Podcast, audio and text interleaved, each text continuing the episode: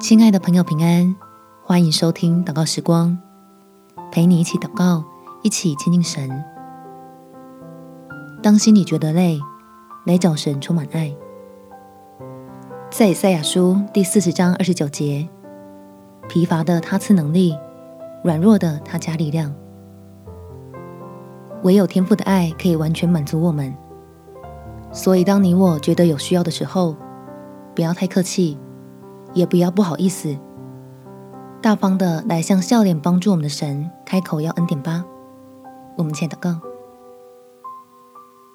天父，谢谢你知道我是肉做的人，身体跟精神不是铁打的，会觉得累，会想放弃，会偷偷闹个小情绪，都是一件很正常的事情。但是求你用爱吸引我。让我记得回到造我的神里面，重新得力，接受自己的有限，也相信你的无限，不会因为软弱被你看见而不好意思，反而觉得很安心，跟你的关系更亲密，使我不要错过领受那够用的恩典。我也要在百般的试炼中向主求智慧，让我的脸能再度散发出喜乐的光芒。